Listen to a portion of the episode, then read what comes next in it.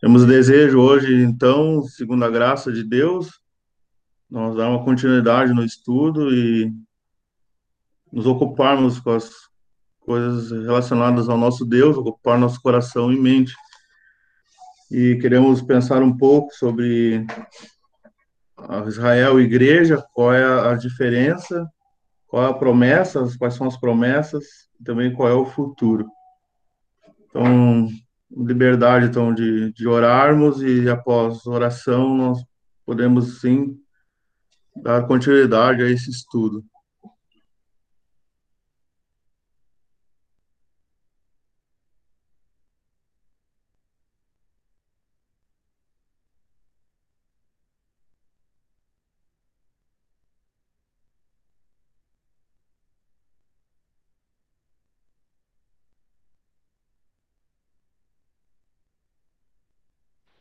Vamos orar. Senhor nosso Deus e nosso Pai amado, nós queremos chegar diante de Ti para dar graças por nosso Senhor Jesus, por tudo que Ele fez a nosso favor, quando na cruz Ele deu a sua vida por nós, naquela amarga e sangrenta cruz. Gratos somos que Ele morreu, sim, foi sepultado, ressuscitou, vivo está no céu, e a promessa para nós dele voltar na sua segunda vinda, na qual a primeira parte ele nas nuvens nos chamará para junto de ti. Enquanto ele não vem, que tu nos guarde a todos nós, cada irmão, irmã em Cristo, em toda parte, em todo lugar. Estejamos atentos, olhando para o alto, de onde vem o nosso Salvador para nos chamar e ter aquela reunião eternamente com Ele, desfrutar da Sua presença. Gratos somos por tudo, agradecemos o dia que passou, a provisão para nós e agora pedimos a Tua direção, a direção do Teu Santo Espírito. Ó oh, nosso Deus, ajuda-nos que sejamos sensíveis aos, ao Espírito Santo Teu e sejamos dirigidos por Ele para que a reunião seja de proveito, para que todos nós possamos ser edificados. Te pedimos, na tua graça, no teu amor, na tua misericórdia, que tu guarde a todos nós, em nome do Senhor Jesus. Amém.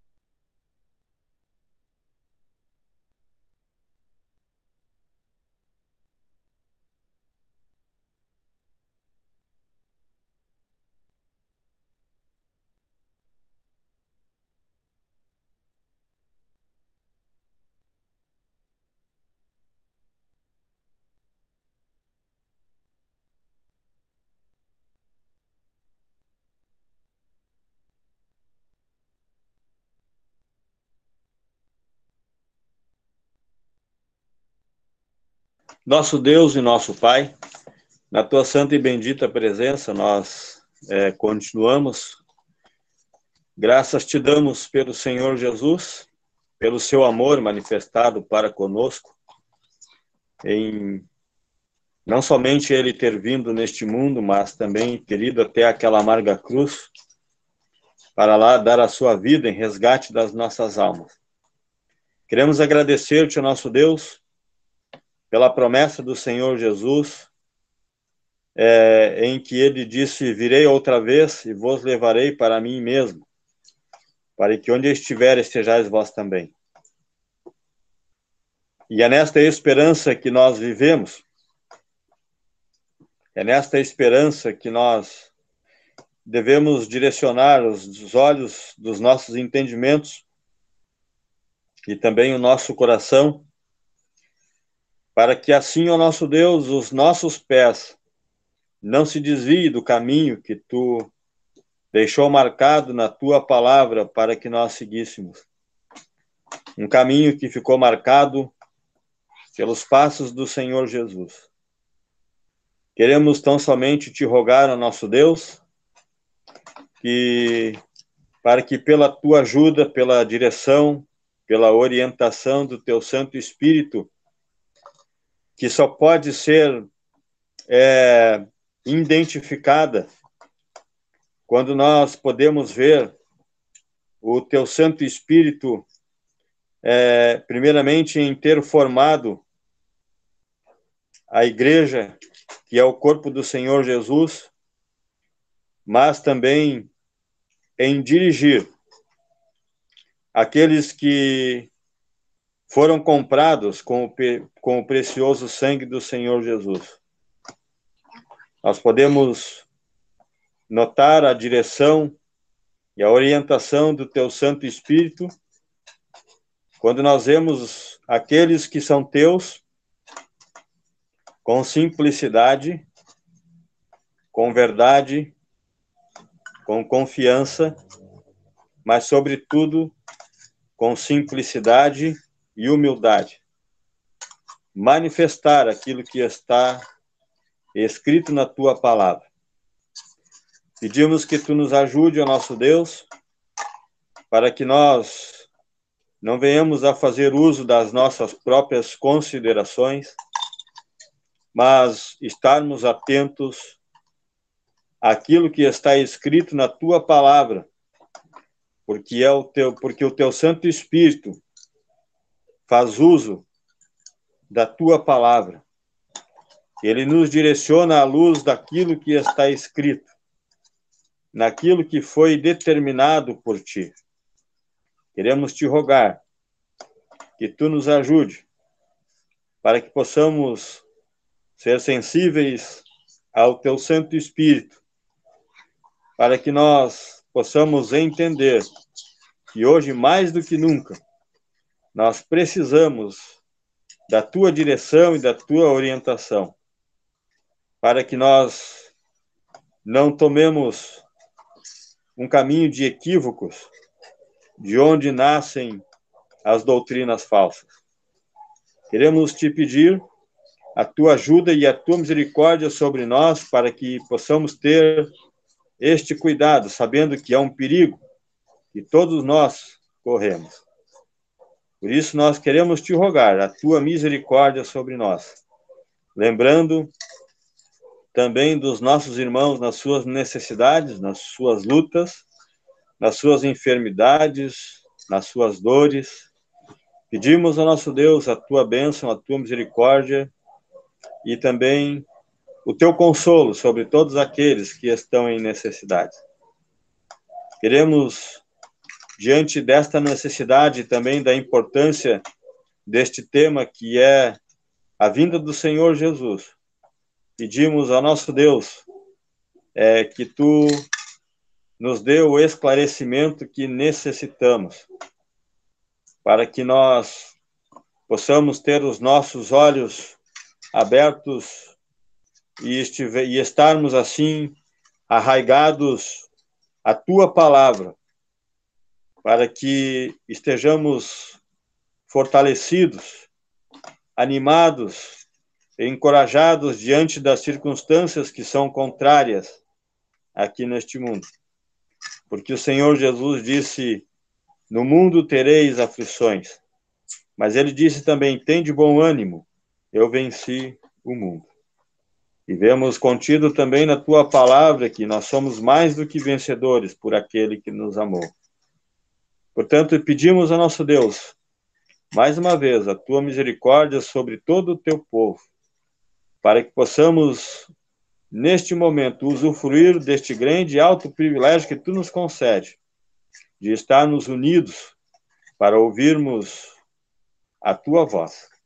Assim, ó nosso Deus, nos entregamos inteiro e completamente nas tuas mãos com ações de graças. Em nome do Senhor Jesus. Amém. Então, nós temos pensado uh, a respeito do estudo, nós iniciamos uh, por a primeira vinda do Senhor e está relacionado à sua primeira vinda. Nós pensamos algumas coisas uh, nas duas reuniões passadas. E hoje nós queremos também pensar sobre Israel e igreja, mas, mas até poderíamos nos perguntar o que isso está relacionado quando estudamos essa diferença entre Israel e igreja. E quando nós olharmos e sabemos discernir isto pela Espírito de Deus, nosso louvor verdadeiramente vai mudar, nossa adoração também, e nós vamos, com maior pontualidade, honrar o nosso Senhor sabendo sim das promessas que foi dado, saber diferenciar as promessas relacionadas com a nação de Israel e também as promessas relacionadas à igreja. Uh, nós temos um versículo em Timóteo que nos fala, na segunda carta a Timóteo, que nos diz, no capítulo 2 da segunda carta, versículo 15, procurando apresentar-te a Deus aprovado como obreiro que não tem que se envergonhar, que maneja bem a palavra da verdade. Isso também é, é o nosso propósito. E nós temos também que em Efésios, capítulo 4, e versículo 14, quando ele, depois de ter falado dos dons, os, os dons que foram dados, né, ele fala para que não sejamos mais meninos inconstantes, levados em roda por todo o vento de doutrina, pelo engano dos homens que com astúcia enganam fraudulosamente. Nós vivemos esses tempos, esses tempos difíceis. Nós olhamos a palavra de Deus no Novo Testamento, vemos as cartas que também haviam homens que estavam deturpando a palavra aos Tessalonicenses, na primeira e segunda carta, com especial segunda carta aos Tessalonicenses, e por causa das tribulações ou das perseguições que estavam passando, muitos até já estavam dizendo que o dia do Senhor já tinha chegado e assim trouxe para aqueles para os crentes muita perturbação. Nós vemos complicações também semelhantes a cartas aos Colossenses, algumas coisas foram comentadas que veio então a, a deixar tirar a direção dos crentes e deixar eles com, com pesar no coração, enfim, com tristeza. Então, com essa intenção, tendo essa, essa linha, nós queremos, né, nesse estudo, olhar para Israel, a nação de Israel, as promessas que Deus fez, e também olhar para a igreja e saber diferenciar as promessas feitas à nação de Israel e também para a igreja. Nós olhar as promessas e também saber qual o futuro. Como Deus, como ele trata em relação a Israel e como agora ele se apresenta para a igreja. E se nós olharmos as escrituras, tem sim várias diferenças e nós queremos identificar através da palavra de Deus a nação de Israel, nós sabemos o povo terrestre, e agora a igreja que ele está tratando nesse período da graça, um povo totalmente celestial. Já, já aí já vemos uma diferença. Promessas terrenas a Israel e promessas celestiais para a igreja a qual ele está tratando agora. Queremos é, encorajar que todos os irmãos que partem o pão, estão na comunhão, possa assim se manifestar que, segundo a direção do Espírito, que as nossas manifestações sejam breves, para que todos nós tenhamos um proveito e todos nós possamos possamos crescer juntos na graça e no conhecimento do nosso Senhor e poder observar qual a diferença então de Israel e igreja.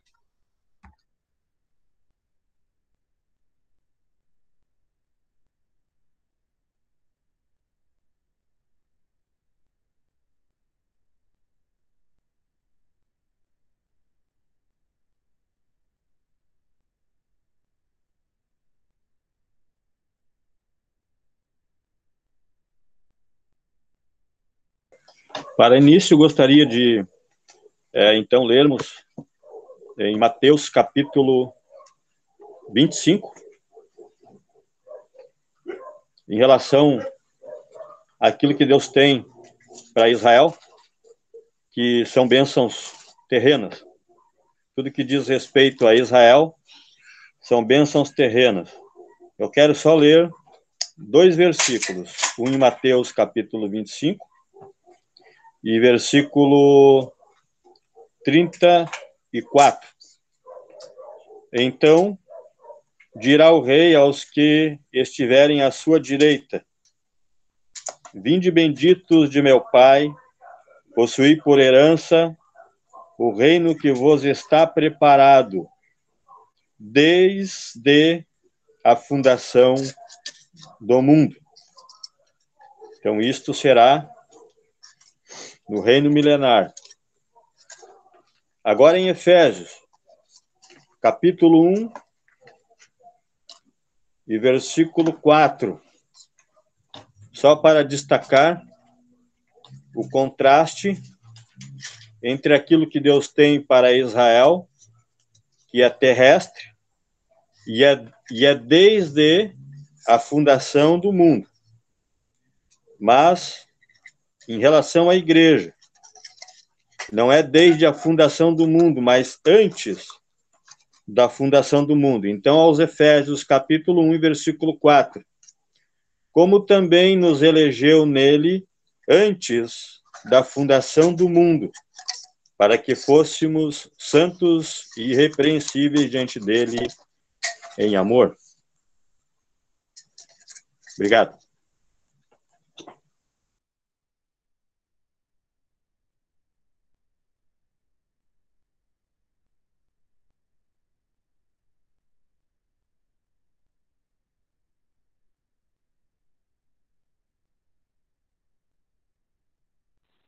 Gostaria de ler em Atos capítulo 2 e versículo 39.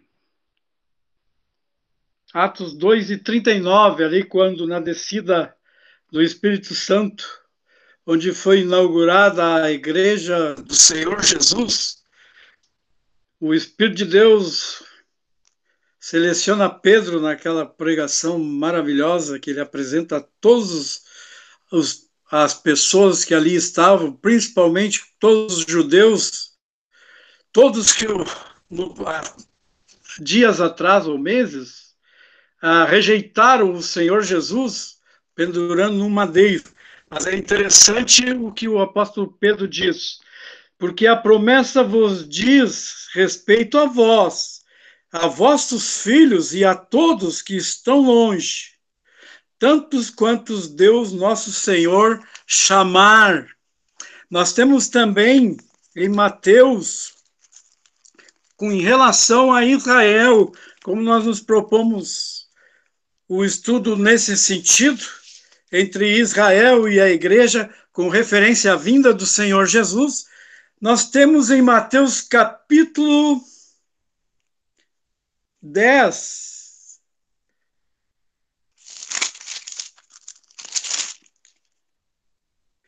dizendo assim, capítulo 10, versículo 5. Quando o Senhor Jesus escolheu os seus discípulos, os seus apóstolos, os doze, ele deu uma ordem a eles.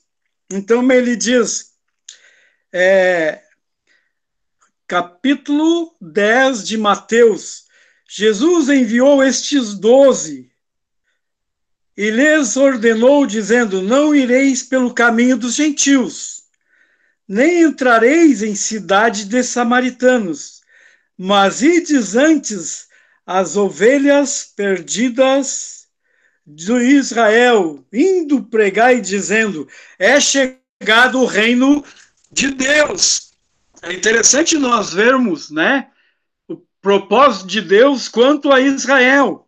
Nós vemos o Pedro falando que todas as promessas diziam respeito a Israel e os seus filhos, quanto os profetas, as promessas para Israel no Antigo Testamento, no qual Deus usou os seus profetas.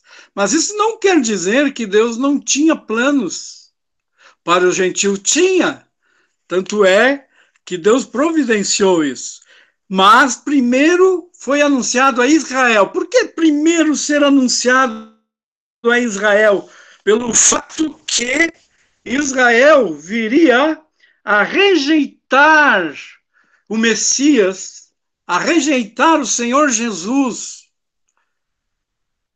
e entregar ele na cruz. Até o capítulo 15 de Mateus, nós vemos o Senhor Jesus dando ensinamentos, orientando para ser anunciado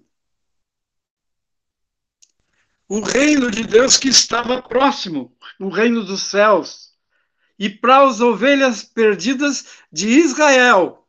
No capítulo 16 e 18, entra-se um parênteses ali quando o Senhor Jesus manifesta a Pedro que sobre a pedra rejeitada ele edificaria a sua igreja. Depois, a partir do capítulo 19, ou, antes um pouquinho, nós vemos o Senhor Jesus fazendo referência àquelas parábolas do daqueles trabalhadores em vinha que o filho Deus tinha mandado os profetas, né? E como eles mandaram os lavradores, Deus mandou e eles rejeitaram. Então o Senhor Jesus começa a orientar quanto a isso, quanto à rejeição de Israel ao Messias. Tudo estava dentro do propósito de Deus.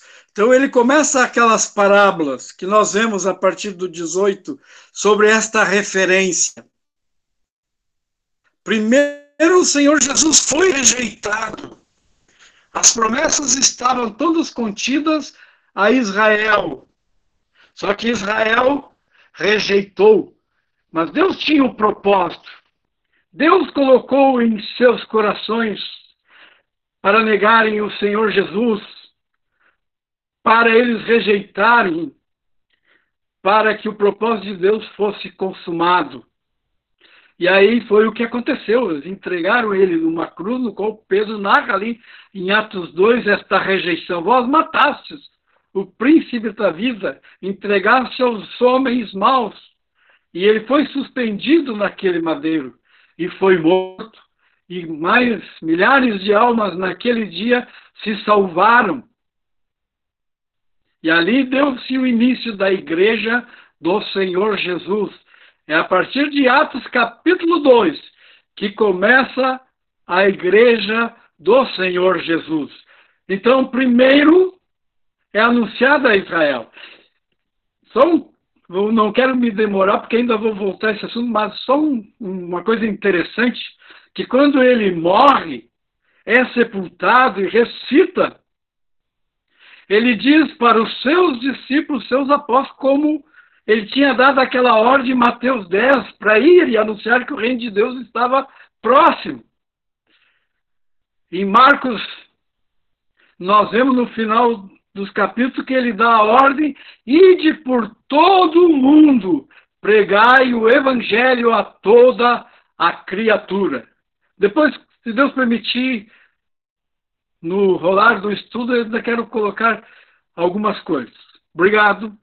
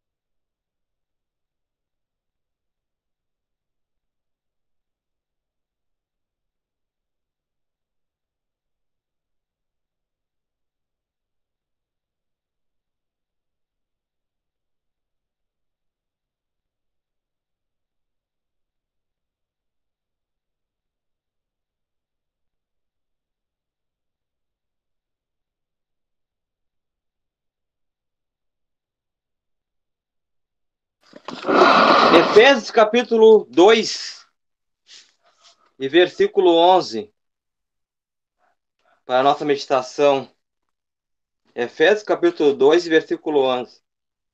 Portanto, lembrai-vos de que vós, noutro tempo, eres gentios na carne, e chamados incircuncisão pelos que na carne se chamam circuncisão, feita pela mão dos homens, que naquele tempo estavam sem Cristo, separados da comunidade de Israel, e estranhos ao conceito da promessa, não tendo esperança e sem Deus no mundo.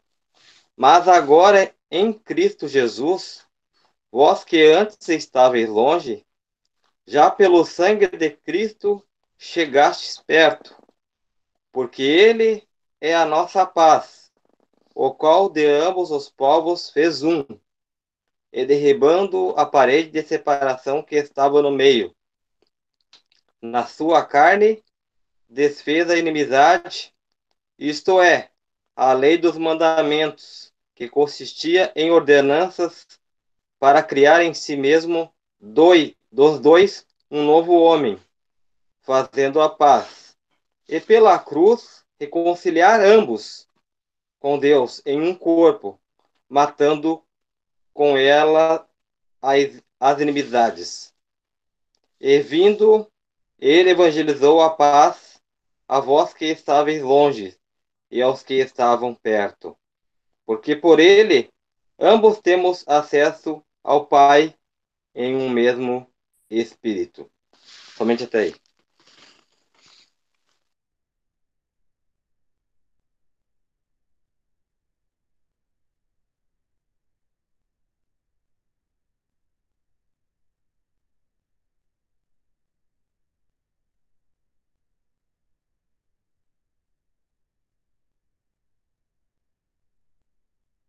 Nós temos pensado uh, nessa relação de como Deus está se relacionando agora também com a igreja. E nesse sentido tem uma grande diferença com relação, como ele se relacionou com Israel. E como ele se relaciona agora, como ele se apresenta agora para a igreja. Mas também quero pensar que nós já temos, já temos sido ensinado pela palavra que a igreja não aparece no Antigo Testamento. Não encontramos que era uma referência sobre a igreja no Antigo Testamento, como nós, como é nos revelado agora. E isso é um mistério. Isso nós temos na carta de Paulo, também que ele escreve aos Colossenses, capítulo 1, versículo 26, o mistério que esteve oculto desde todos os séculos, em todas as gerações, e que agora foi manifesto aos seus santos, ao qual Deus quis fazer conhecer quais são as riquezas da glória deste mistério entre os gentios, que é Cristo em vós, esperança da glória. Sabemos que esse mistério não é algo misterioso, como alguém, alguém pode, possa pensar, mas é algo que estava em oculto, estava no coração de Deus e que agora ele manifestou, tornou público a respeito da igreja. E nós temos também isso em Efésios, capítulo 3, que também fala a respeito desse mistério. Aquilo, a tarefa que foi confiada, aquela, aquele serviço que foi confiado a Paulo, Efésios capítulo 3, versículo 2 diz que essa tarefa confiada a ele, a dispensação da graça de Deus para que convosco me foi confiado. Versículo 3 diz: Como foi este mistério manifestado pela revelação, como antes um pouco escrevi. E depois no versículo 9, demonstrar a todos qual seja a comunhão do mistério que desde os séculos esteve oculto em Deus, que tudo criou por meio de Jesus Cristo, para que agora pela igreja a multiforme sabedoria de Deus seja conhecida dos principados e potestades nos céus, e assim ele continua. Então, é interessante que ele revela para nós agora. E se o Senhor, se esteve oculto e agora o Senhor Deus se manifesta dessa forma e revela, ele quer que nós venhamos a nos ocupar com isto, para que venhamos a conhecer as nossas bênçãos, para que principalmente venhamos conhecer onde tudo está centralizado, que é Cristo, que é o Senhor Jesus, e também na sua relação para conosco. Agora ele nos trata é, a relação de pai, algo que também não não encontramos isto relacionado com Israel. Ele não se revelou como pai a Israel, mas se revelou como pai para nós, a igreja, nessa época da graça.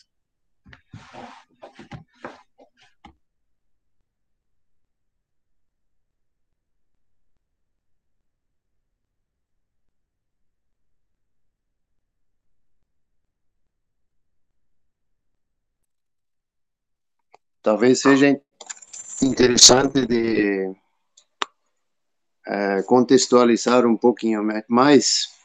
Já foi falado sobre a igreja, sobre um pouco sobre Israel.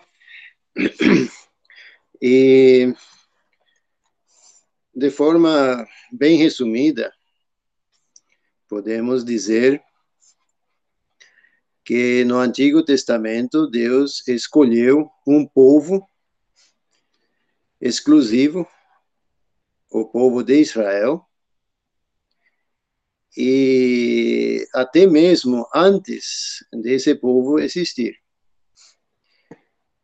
Isso nós podemos verificar nas promessas que Deus fez a Abraão uh, nos capítulos 12, 13, 15, 16, 17 de Gênesis. E depois também uh, na bênção de Jacó, também vemos algo sobre isso. E depois também nos profetas. Todas as bênçãos prometidas para Israel se irão cumprir. É, as promessas que Deus fez a Abraão em relação à descendência dele eram promessas incondicionais. Depois, quando o povo de Israel entrou em Canaã, a possessão da terra era condicionada à obediência e à é, fidelidade do povo. E conhecemos muito bem a história, que eles é, não estiveram à altura desses requisitos e jamais, em momento algum, eles possuíram a terra em toda a sua extensão, assim como foi anunciado a Abraão. E depois, além disso, é, aquele trecho de terra que eles possuíram ainda dividiam com os inimigos, com outros povos. Depois eles foram é, levados para o cativeiro e alguns poucos retornaram. Aproximadamente uns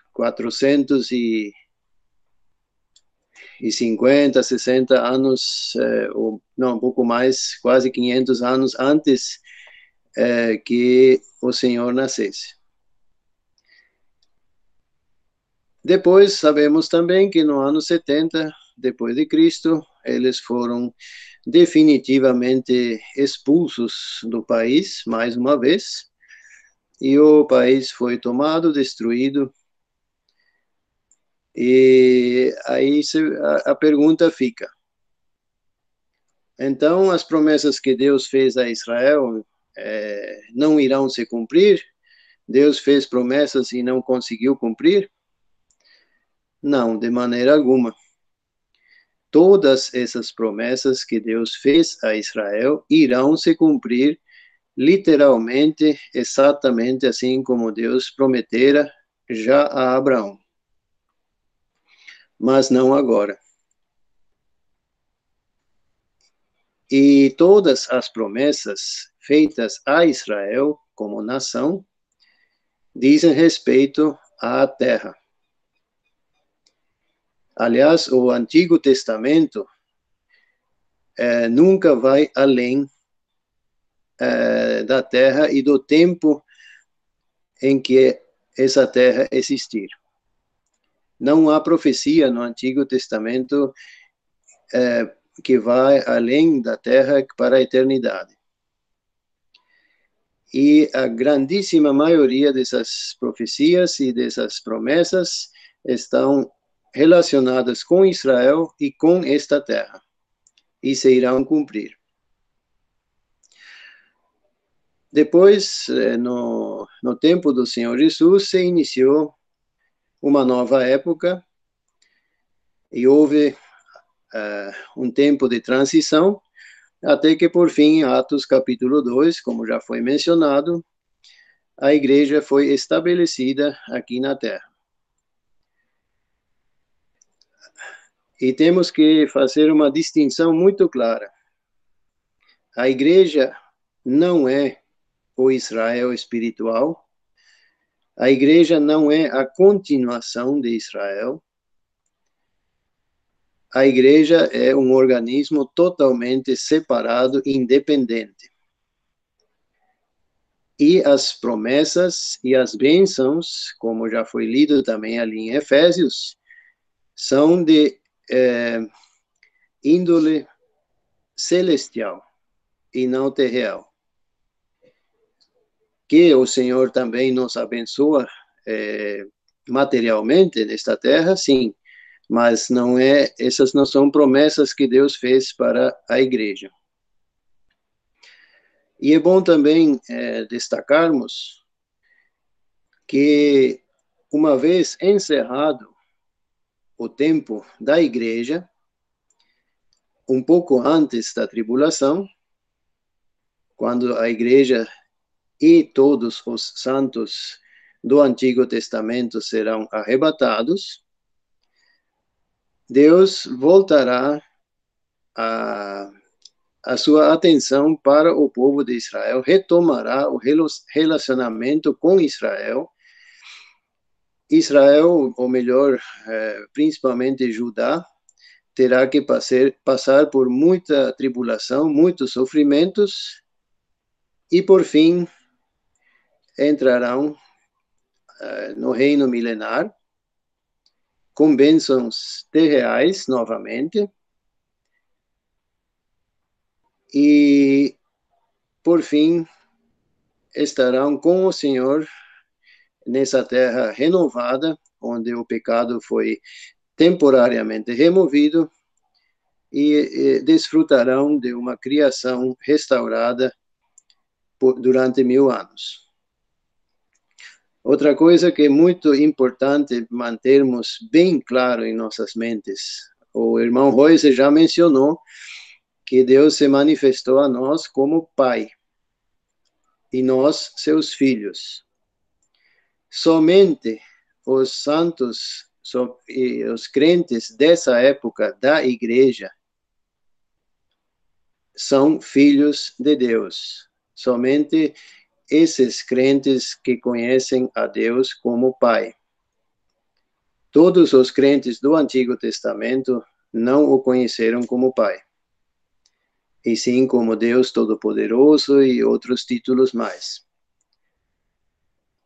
Portanto, também, ah, quando nós falamos de pessoas crentes hoje, nós a chamamos de irmãos. E é correto. Mas somente aqueles que pertencem à igreja, a partir de Atos 2, que somos irmãos, somos filhos de Deus. Os crentes do Antigo Testamento são salvos, são santos, mas não são nossos irmãos. Então, não podemos dizer, por exemplo, o irmão Abraão, o irmão Davi, ou até mesmo o irmão João Batista, porque ele também não faz parte da igreja. Precisamos distinguir bem esses detalhes para não causar confusão e não é, entendermos coisas de modo errado.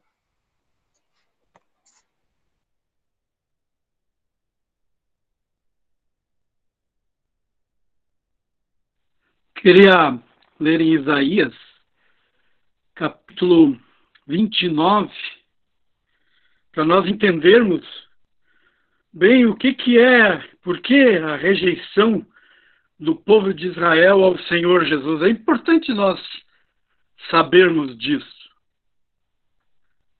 Não foi por acaso e não foi um acidente deles terem rejeitado o Senhor Jesus. Tudo estava dentro dos planos de Deus.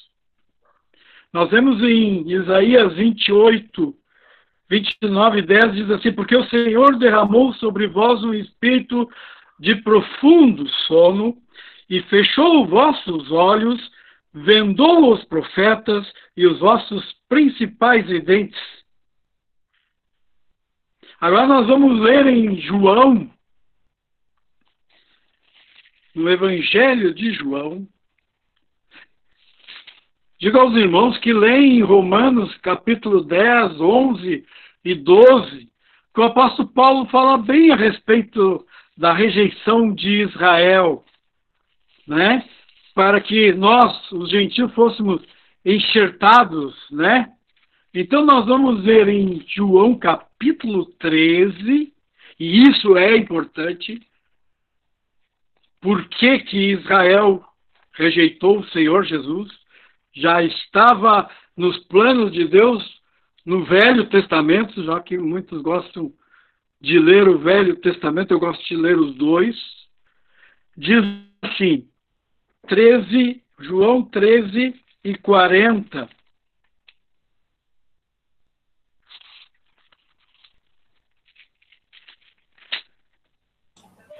Irmão, não, não seria Oi? João 12 e 40? 12 e 40? Pois é, eu estou lendo aqui e eu me, me perdi na, no versículo. Obrigado, Royce. Vamos ver se é 12 e 40, né?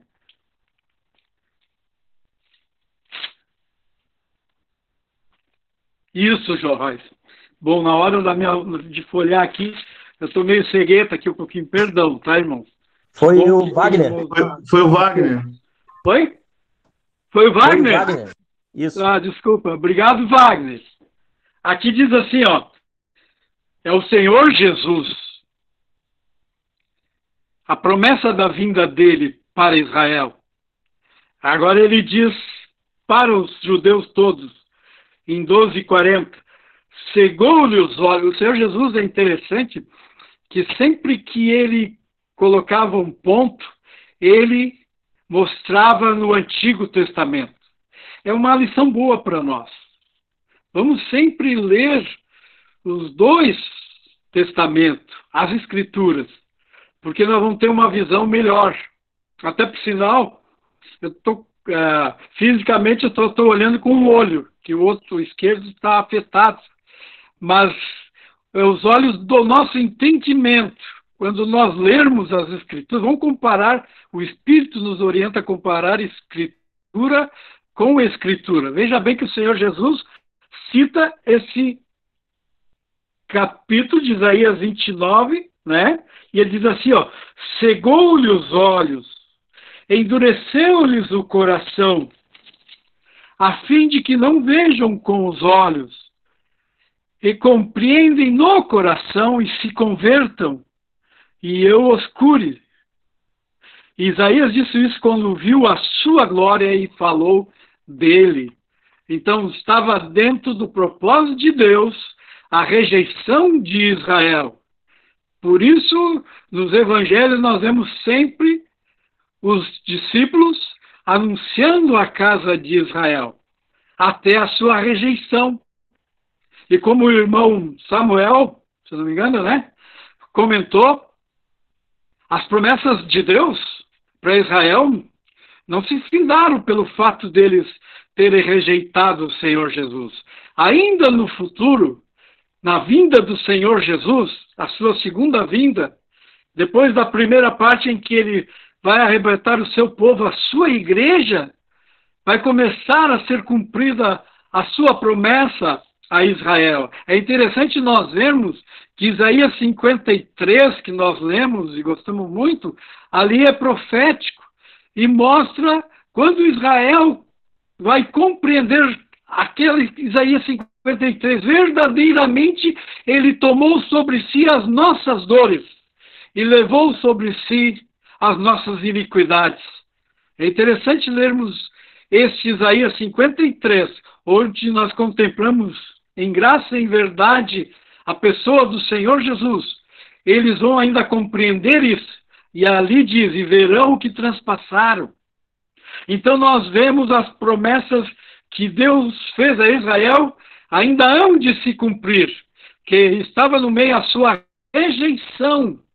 Seus olhos estavam cegados, estavam em profundo sono, para que a graça de Deus se manifestasse para os gentios. No Evangelho de Romanos 1 e 16 diz: Porque não me envergonho do Evangelho de Cristo, porque é o poder de Deus para a salvação de todo aquele que crê, primeiro do judeu e também do grego. Então, que bênção é!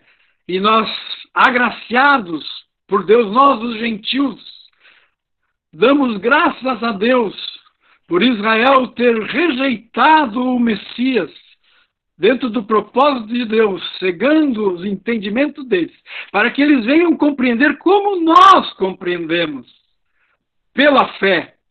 E, e é interessante uma coisa: nem todos que são da descendência de Abraão, de Israel, são filhos de Abraão. Descendência é uma coisa, filhos é outro, que é que Paulo fala ali no capítulo 10, a partir de 10, 11 e 12, sobre isso. Israel, filhos de Abraão, são aqueles que, pela fé, creem naquele que foi dito para Abraão o Senhor Jesus. Em João, o Senhor Jesus disse: Abraão alegrou-se em ver o meu dia, viu e alegrou-se. Então, Israel espiritual. É interessante que agora na nossa nesta dispensação da graça de Deus, o irmão Eloy leu em Efésios 2 que agora Deus de ambos os povos fez um, através da cruz de Cristo. Hoje não tem judeu nem grego. A fé, o meio de salvação, existe isso, mas eu quero dizer nesse sentido, o meio de salvação para o judeu e para o grego, na nossa dispensação, é a mesma. E aqueles israelitas judeus que se salvarem, agora, eles não vão estar no reino de Israel, mas eles vão pertencer à igreja. Hoje Deus não vê Israel como a nação Hoje ele vê como todos, porque ele derribou essa parede, parede através da morte de Cristo e reconciliou esses ambos povos num. Agora, qualquer judeu tem que compreender o seu pecado, se arrepender e ser salvo, e ele passa a pertencer à igreja de Cristo. Porque essa é a dispensação do reino da graça do ano aceitável do Senhor, que nós vemos em capítulo 4 de Lucas, que é esse momento em que Deus, na sua graça, tanto judeu como grego, todos nós temos entrada a esta graça.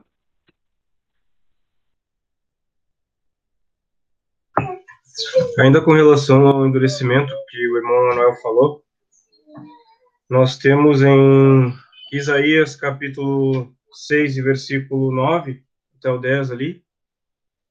E então disse ele: Vai e dize a este povo: Ouvis, de fato, e não entendeis.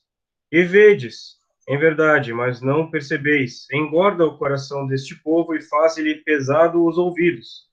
E fecha-lhes os olhos, para que não ouça com os seus ouvidos, nem entenda com o seu coração, nem se converta e seja sarado. Também em Mateus capítulo 13 e versículo 14, sobre essa mesma questão. Mateus 13, versículo 14. E nele se cumpre a profecia de Isaías que diz: Ouvindo, ouvireis, mas não compreendereis, e vendo, vereis, mas não percebereis, porque o coração deste povo está endurecido, e, e ouviram de mau agrado os seus, com seus ouvidos, e fecharam seus olhos, para que não vejam com os olhos, e ouçam com os ouvidos, e compreendam com o coração, se convertam e eu os curo. É apenas isso.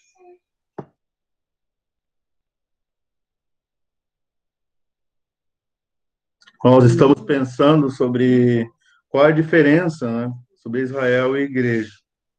Já foi comentado algumas passagens do Antigo Testamento, das promessas feitas a Abraão, que haverá, que Deus haverá de cumprir. E eu gostaria de ler lá em Gênesis, capítulo capítulo 12 e versículo 7. E apareceu o Senhor a Abraão e disse: A tua descendência darei esta terra.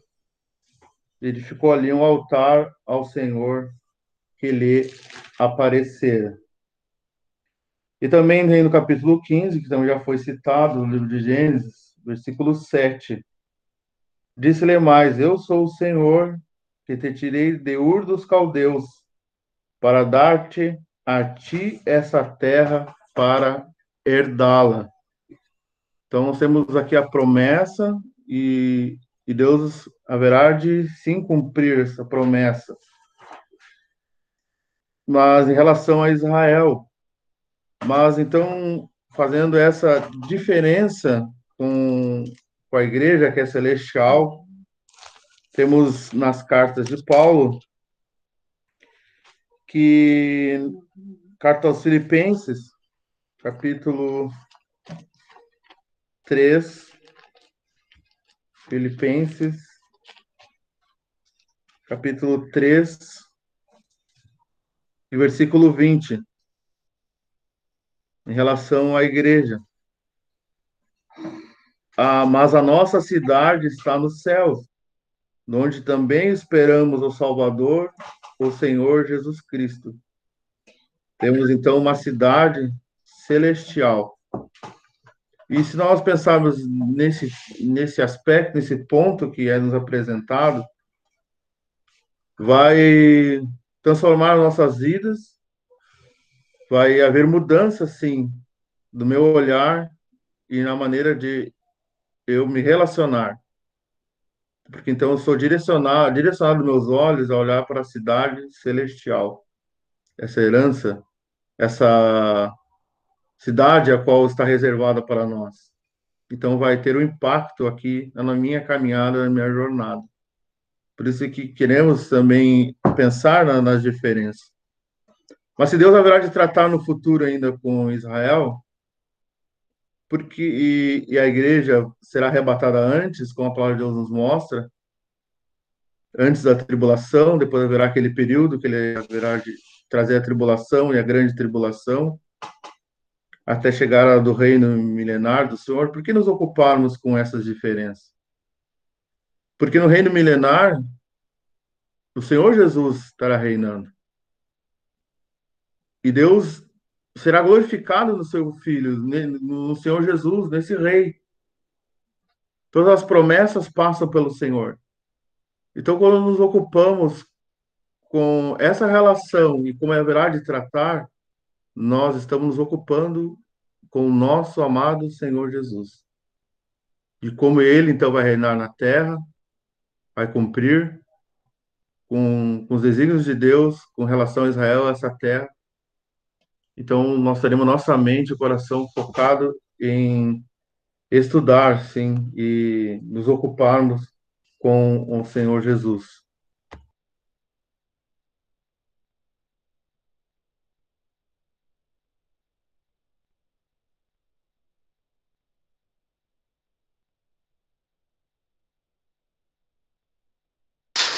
Vamos ler em Gálatas, capítulo 3. Livro de Gálatas, capítulo 3. Só um versículo. Gálatas, capítulo 3, versículo 8.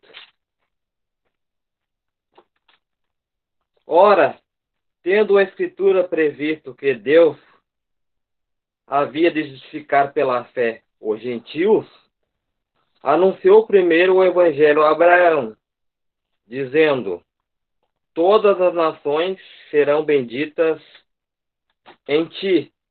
Vamos ler o versículo 9. De sorte que os que são da fé são benditos com o crente Abraão.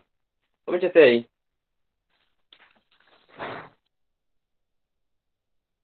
Eu queria ler também mais uns versículos Efésios capítulo 1, versículo 22,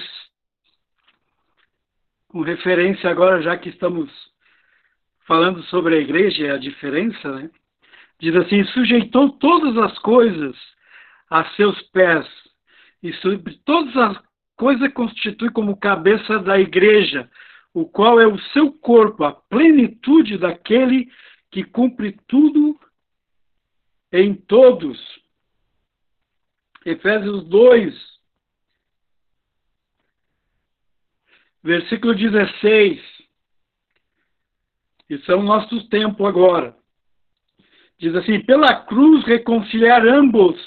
Ambos é Israel e os gentios.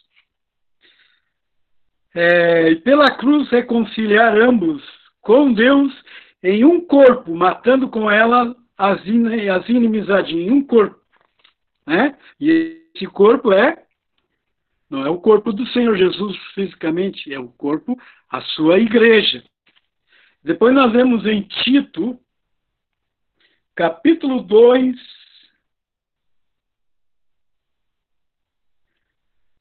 vamos ler de, de 11 a 15, diz assim, porque a graça, Tito 2 e 11, porque a graça salvadora de Deus se há manifestado a todos os homens. Não é só a Israel, mas gentios, a todos os homens, ensinando-as que, renunciando à impiedade e às concupiscências mundanas, vivamos neste tempo presente, é, vivamos neste presente século sóbria, justa e piamente, aguardando, né, que nosso irmão Royce colocou, a vinda dele para nos chamar nas nuvens encontradas, aguardando a bem-aventurada esperança e o aparecimento da glória do grande Deus e nosso Salvador Jesus Cristo. Então, Tito, Paulo a Tito mostra a pessoa do Senhor Jesus como sendo o grande Deus e nosso Salvador, Jesus Cristo, o qual se deu a si mesmo por nós, para nos remir de toda iniquidade, purificar para si um povo. A única relação de Israel do passado e a igreja é que ele purificou um povo. Israel era para ser a luz do mundo, Deus botou Israel como um castiçal, como testemunho. Israel falhou. E agora, nos nossos dias, é a igreja do Senhor Jesus, o seu corpo, representado por cada igreja local. Nós somos testemunhos do nosso Salvador aqui. Este povo, purificar para si um povo seu, especial, zeloso e de boas obras. Ele fala disto e exorta, repreende com toda autoridade, e ninguém te despreze. Então, a ordem de Paulo a Tito, falar destas verdades.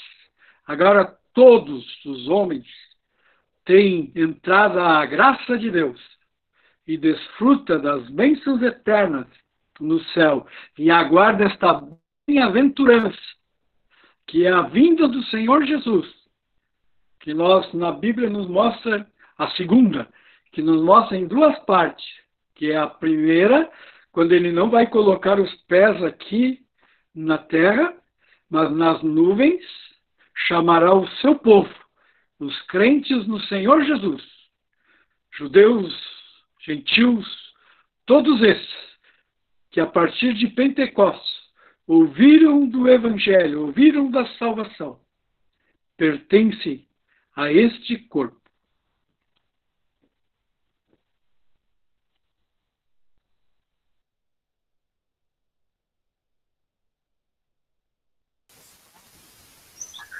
Agora há pouco o irmão Royce mencionou Filipenses 3, 20, acerca da cidade celestial que nós aguardamos. Mas se nós lemos em Hebreus capítulo 11, é dito também a respeito daqueles crentes do Antigo Testamento que, embora eh, não tivessem essas revelações que nós temos hoje da palavra de Deus acerca dessa cidade celestial, eles eh, também aguardavam isso.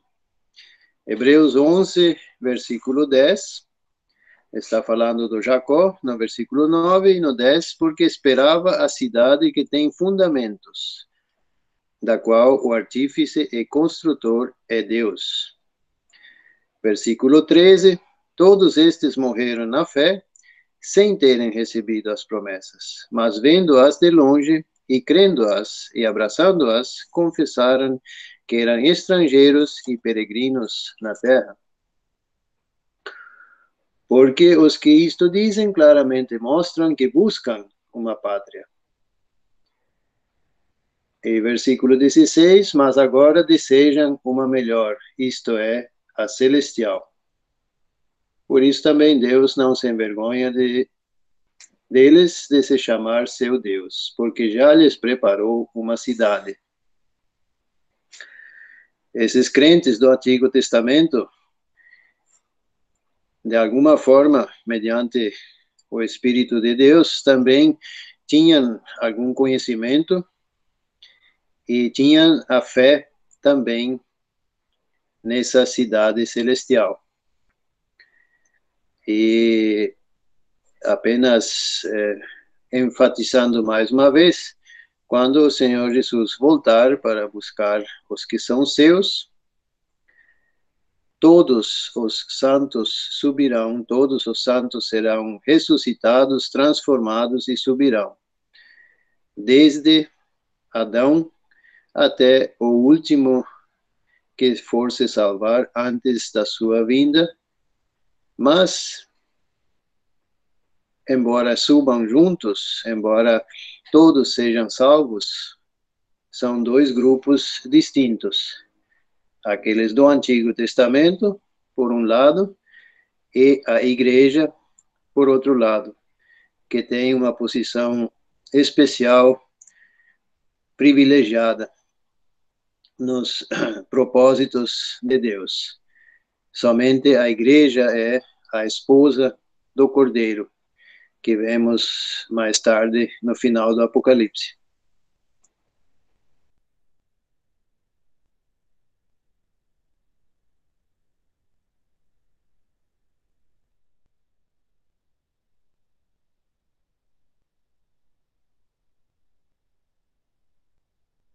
Nessa pensando um pouco, continuando a pensar nessa diferença, nós sabemos também que o Antigo Testamento temos vários é, ensinos que podemos colher, há referências das cartas de Paulo, né, em respeito a Israel, de exemplos que podemos ter, como o capítulo 10 da primeira carta aos Coríntios, também Romanos nos diz que tudo que antes foi escrito para o nosso ensino foi escrito. Mas nós podemos pensar também que eles tinham uma ordenança do culto eles tinham coisas práticas, coisas que eles tinham que observar na sua caminhada aqui, como sacrifícios e holocaustos. Era a maneira que Deus estabeleceu para eles para a adoração. E também nós podemos, nessa questão de olharmos a diferença, que agora a igreja, como nós temos em João capítulo 4, versículo 23, mas a hora vem, e agora é, em que os verdadeiros adoradores adorarão o Pai em espírito e em verdade, porque o Pai procura tais que assim o adorem. Então, nós temos agora também, além da relação que eles não tinham, a relação com o Pai, nós temos algo também que, que nos liga com, com Deus, nós temos o Espírito Santo que habita em nós. Isso nós temos no Evangelho de João, a partir do capítulo 14.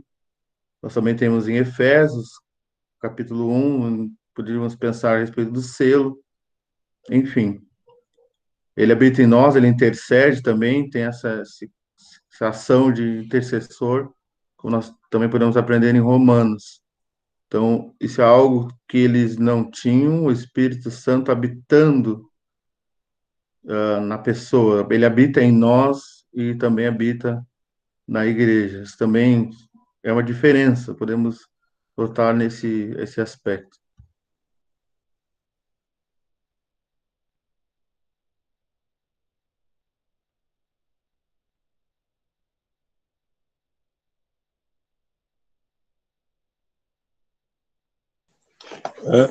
Vamos ler em Romanos capítulo 8,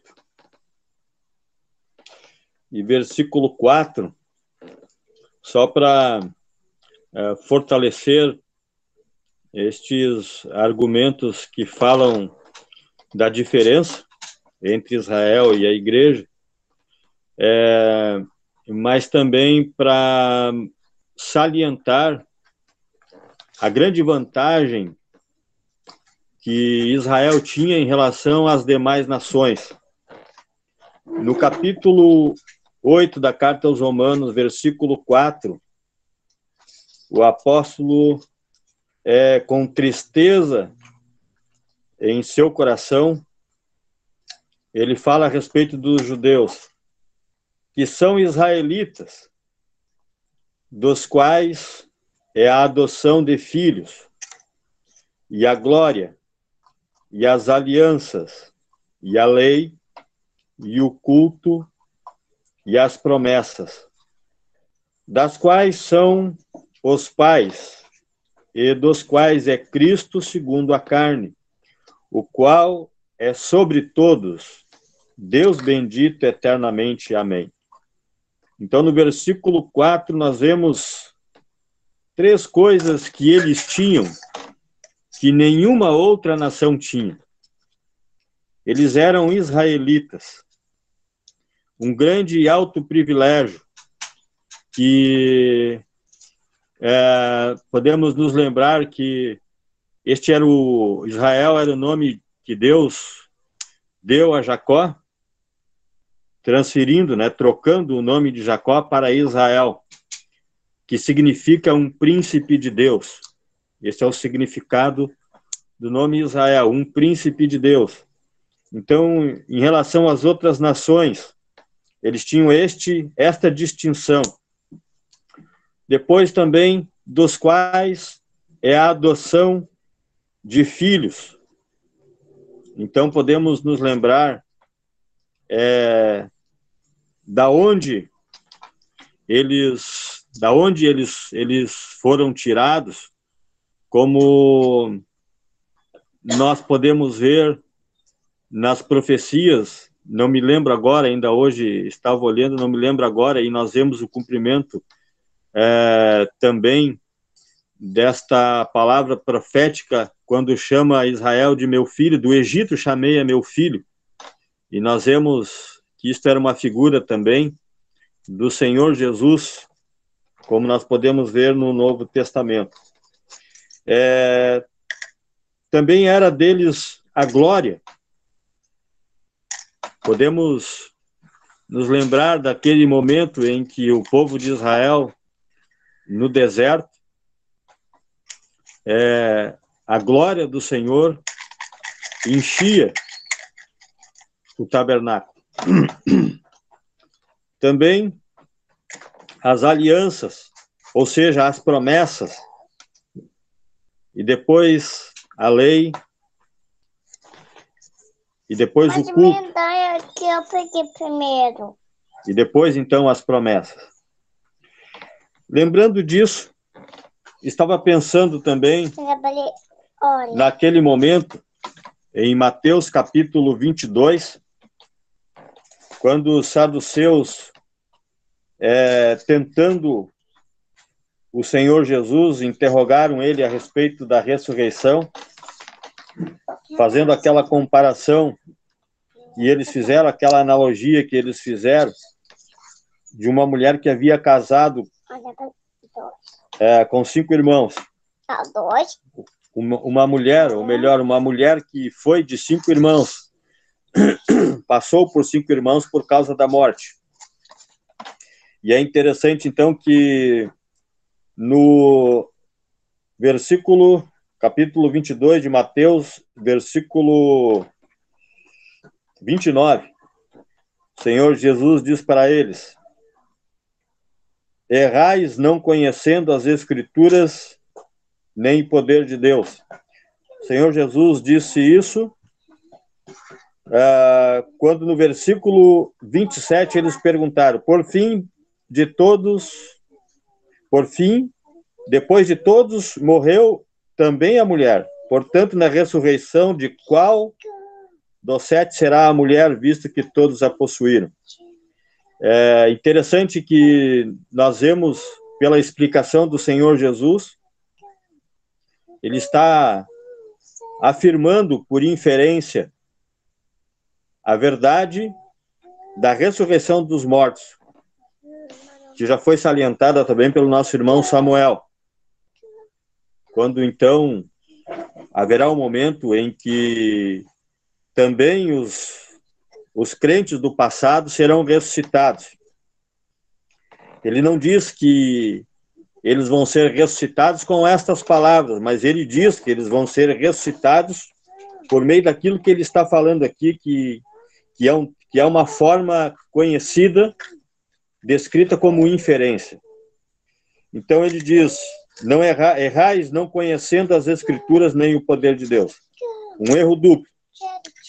Não havia nenhuma passagem, não há nenhuma passagem no Antigo Testamento fazendo qualquer menção da existência do matrimônio na eternidade. Segundo, não, ah, ah, ah, não conhecendo também o poder de Deus. Ele, e é interessante que, para explicar isso, ele diz, no versículo 31, acerca da ressurreição dos mortos, não tendes lido que Deus é, não tendes lido o que Deus vos declarou, dizendo: Eu sou o Deus de Abraão, o Deus de Isaac e o Deus de Jacó.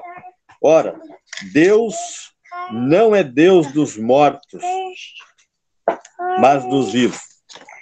Talvez alguém pudesse pensar, mas os três é, dos quais o Senhor Jesus fez referência estão mortos.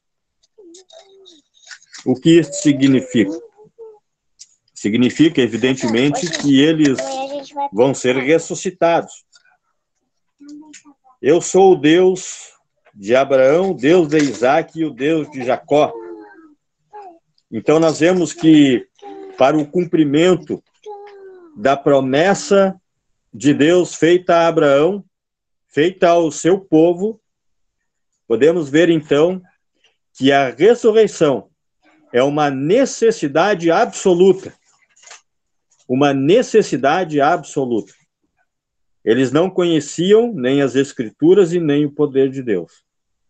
Se Deus é, foi capaz de, pelo seu poder, formar o homem do pó da terra e dar vida a ele, não poderia, porventura, do mesmo pó, também dar vida? É isso então que o Senhor Jesus é, está falando. É interessante que aqui não faz nenhuma menção a respeito da igreja, mas do cumprimento da promessa de Deus em relação ao seu povo. Obrigado.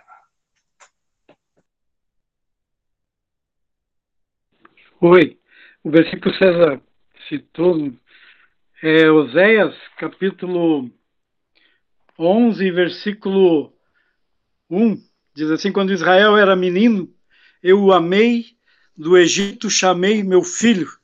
E aí, em capítulo, em Mateus 2 e 15, faz referência a isso quando o Senhor Jesus, assim, assim que nasceu e Herodes queria matá-lo, eles foram a proteger, ele foi protegido lá no Egito, e até há uma promessa para o Egito, com referência a isso. Eu queria ler dois versículos em Atos, Atos, capítulo 2, versículo 42. Perseveravam na doutrina dos apóstolos e na comunhão e no partir do pão e nas orações. É, Efésios, casualmente também é 2. Efésios 2.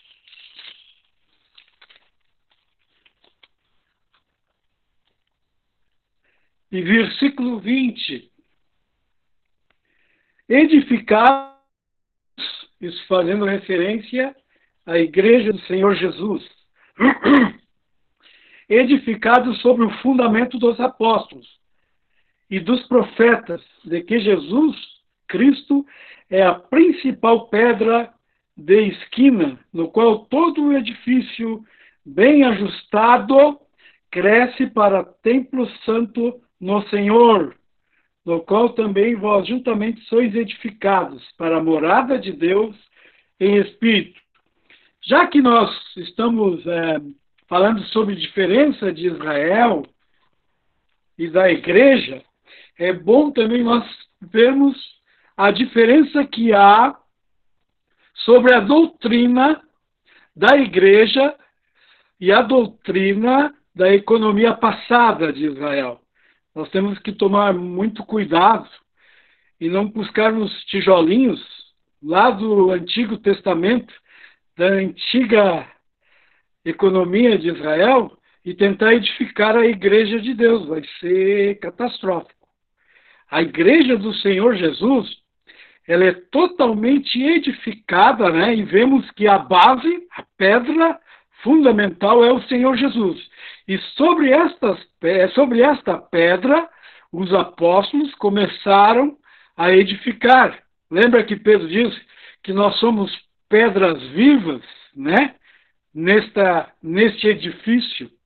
Cada crente que é arrependido dos seus pecados aceita Cristo como Senhor e Salvador, já é uma pedra viva colocada neste edifício. E para edificar os crentes, nós temos a doutrina dos apóstolos, que aqueles irmãos em Atos capítulo 2 dizem, todos 42, e perseveravam na doutrina dos apóstolos, e na comunhão e no partir do pão e nas orações. Essa doutrina dos apóstolos não é que eram deles.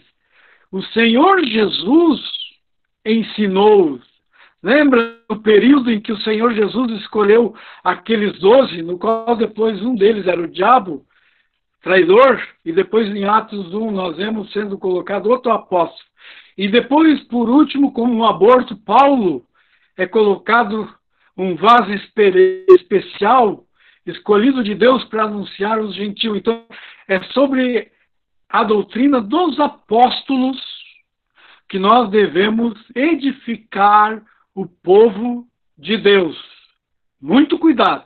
Nós vemos isso em Gálatas, quando os crentes lá começaram a buscar pedrinhas da economia passada, colocando a lei, aquele judaísmo no qual né, caíram, em vez de serem guiados pelo Espírito Santo de Deus, que é morada na igreja, no corpo de Cristo, que comanda todas as coisas, coordena todos os dons que o Senhor Jesus deu aos crentes, quando ele na cruz morreu, ressuscitou, subiu ao alto, é administrado cada pedra, cada crente, pelo Espírito Santo de Deus. É o Espírito Santo de Deus que faz essa edificação. Por isso, nós, os crentes, principalmente irmãos que tomam a autoridade da palavra de Deus para ensinar o povo de Deus, tenham esse cuidado. Busquem bem a direção do Santo Espírito de Deus para edificar o povo de Deus. É muito bom a gente é, ser ministro da palavra de Deus, às vezes a vaidade faz com que buscamos isso, mas não é assim que deve ser. Nós, os crentes, devemos aprender com o Senhor Jesus. Ele mesmo disse: Aprendei de mim, que sou manso e humilde de coração. Toda a palavra de Deus, Deus nos revela através do seu Filho. E ele, quando nós temos esse espírito manso, humilde, ele nos ensina a nós, para nós ensinar o povo de Deus. Então é totalmente diferente daquela economia do passado que falhou no seu testemunho aqui. Porque o primeiro passo da falha foi quando Deus, por Moisés, deu a lei, deu os mandamentos, todas aquelas coisas que nós vemos lá. E eles disseram: tudo isso faremos. Buscaram no seu braço, na sua força, e não compreenderam quando Deus deu a lei, para ver quão longe eles estavam de Deus, quão impossível era cada um deles, pela sua própria força, buscar alguma coisa para cumprir, era para eles cair por terra, clamar pela misericórdia e graça de Deus, para Deus guiá-los. Por isso, cuidado. Vamos sempre buscar a orientação através da palavra que o Espírito de Deus usa essa palavra e nós buscamos o conhecimento através da orientação dele para edificarmos o povo de Deus. Não vamos edificar com a nossa sabedoria, com o que nós achamos ou com nossos sentimentos, porque eu acho que assim tá, é interessante, por isso é que não. Tudo é dirigido pelo Espírito Santo de Deus. E a doutrina dada aos apóstolos foi dada pelo Senhor Jesus, desde a partir do capítulo 5, que ele escolhe aqueles apóstolos, aqueles discípulos que se tornam apóstolos, enviados. Eles aprenderam da doutrina do Senhor Jesus naquele período. Depois do Senhor Jesus é morto, ressuscitado, ainda o Senhor Jesus fica mais um período com aqueles apóstolos, ensinando toda a sua doutrina. Então, toda a doutrina da Igreja de Deus foi dada pelo Senhor Jesus aos apóstolos, para eles começar essa edificação. E a base é a pedra rejeitada, que é o Senhor Jesus, a sua vinda aqui como homem perfeito, morto na cruz, crucificado, ressuscitado, vivo está no céu e vai voltar. Vamos sempre lembrar disso.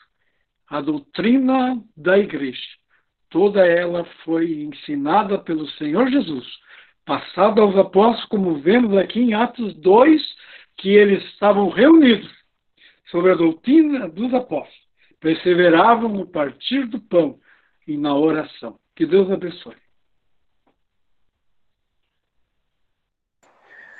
É, gostaria de ler em João 16. Evangelho de João, capítulo 16. Temos, é, a partir do capítulo 14, as palavras de despedida do Senhor Jesus. Ele estava prestes a ir para a cruz e morrer ali. E os seus discípulos estavam provavelmente preocupados. Mas aqui, no versículo 12, capítulo 16, 12. Ainda tenho muito que vos dizer, mas vós não podeis suportar agora. Mas quando vier aquele Espírito de verdade, ele vos guiará em toda a verdade. Porque não falará de si mesmo, mas dirá tudo o que tiver ouvido, e vos anunciará o que há de vir. Ele me glorificará, porque há de receber do que é meu, e vou-lo há de anunciar. Quando o Senhor Jesus deixou o cenário dessa terra, é, 50 dias depois, é, depois da sua ressurreição, ele mandou o Espírito Santo e é, todos os é, discípulos dessa época, os apóstolos, foram instruídos a partir de então pelo Espírito Santo e à medida que também iam escrevendo as cartas é, do Novo Testamento, os Evangelhos, tudo isso sob a direção do Espírito Santo. Mas gostaria ainda de é, voltar à passagem que o irmão Manuel leu, em Efésios 2, versículo 20. Efésios 2, 20, o irmão leu edificados sobre o fundamento dos apóstolos e dos profetas. É, tanto hoje quanto semana passada, o irmão Royce falou que no Antigo Testamento não tem referência alguma acerca da igreja. E é fato. Quando nós lemos a palavra é, profeta, é, não sei como acontece com, com vocês, mas na maioria das vezes, automaticamente pensamos nos profetas do Antigo Testamento porque ali eles estavam muito em evidência. Aí pode ocorrer facilmente que ligamos a palavra profetas, aqui de Efésios 2, com os profetas do Antigo Testamento. E se fizermos isso, vamos estar no caminho errado. Porque, confirmando mais uma vez, é, no Antigo Testamento, profeta nenhum falou da igreja, e muito menos colocou um fundamento para essa igreja. Esses uh, profetas aqui são do Novo Testamento. Uh, uma das, das provas para isso está nesse mesmo versículo. Os apóstolos são mencionados primeiro e depois os profetas. E os apóstolos é, evidentemente são do Novo Testamento. E sabemos muito bem, isso acabamos de ouvir. Então, os profetas também são profetas do Novo Testamento e não do Antigo. E foram esses profetas do Novo Testamento que, juntamente com os apóstolos, sob a direção e o ensino do Espírito Santo, colocaram eh, esse fundamento sobre a qual sobre o qual a igreja é edificada.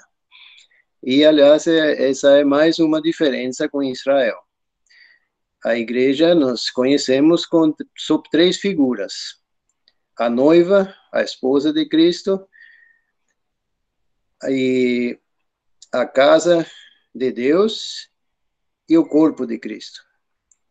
E nenhuma dessas três figuras é, foi e é e será aplicada a Israel. Israel não é nem a noiva, nem o corpo, e nem a morada, nem a casa de Deus, como aqui em, em capítulo 2 de Efésios.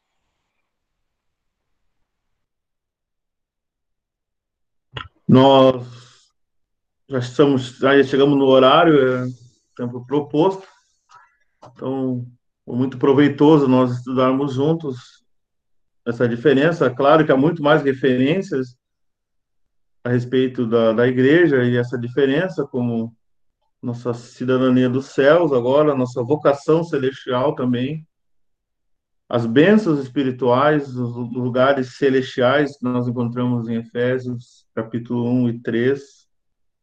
Nós temos, podíamos ter citado também as lutas nos lugares que Israel também no passado eles tinham uma luta para adquirir a terra, as nações. A nossa luta hoje não é física. Também nós temos isso em Efésios 6. a herança nos céus e essa família agora, a família de Deus, tendo nosso Deus, que antes se revelou como Senhor dos Exércitos, Deus dos Exércitos, né? No Antigo Testamento, ou o nome de Javé, como nós vemos em Êxodo, capítulo 6, quando ele se manifesta lá no Egito. Mas hoje nós temos essa permissão de chamar ele de Pai, ele concede a nós chamar dele de nosso Deus e Pai. Mas nós queremos, se Deus permitir, sábado que vem, nós estudarmos essa última pergunta uh, sobre qual é o futuro. O futuro da, de Israel e qual o futuro da igreja. E por que nós nos ocuparmos com Israel? Por que queremos fazer essa diferença? Para que passagens como, por exemplo, Mateus 24, Mateus 25, a partir de alguns versículos, 31, 32, se não me engano, nós sabemos uh, fazermos a interpretação, claro, guiado pelo Espírito Santo, e vermos com que ele está tratando. Também já foi comentado no início da reunião a respeito da aliança que eles que era condicional e Israel quebrou. Mas agora como é que Deus vai tratar com Israel no futuro? Que base que ele vai tratar essa, essa aliança? Que base ele vai tratar com Israel no futuro? E quando nos ocupamos com isso, nós nos ocupamos com a pessoa do Senhor Jesus. E é isso que nós, como cristãos, queremos fazer. Nos ocupar com tudo que se trata a respeito de Deus e tudo que se trata a respeito do Senhor Jesus. E queremos tratar isso na próxima reunião. Qual é o futuro Israel e igreja? Então, temos a liberdade, se tiver algum irmão que queira fazer a oração e assim depois encerrarmos essa, esse estudo.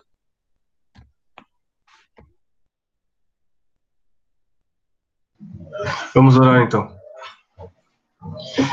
Senhor nosso Deus e amado Pai, Santíssimo, queremos te agradecer pelo estudo de hoje, te agradecer porque o Senhor tem nos uh, feito com que nós busquemos na tua palavra e pesquisemos as escrituras a fim de encontrar a tua verdade, a tua vontade e sabermos mais de ti, sabermos os teus propósitos, olhando aquilo que tu nos deixou através da tua palavra. Queremos te pedir que esse mesmo espírito uh, fique entre nós e que nós busquemos cada vez mais aprender de ti e que nós como um todo busquemos sempre visando a tua bênção, a tua comunhão, a tua palavra, teu amor. Assim te agradecemos, então, por hoje, no nome do Senhor Jesus. Amém. Amém.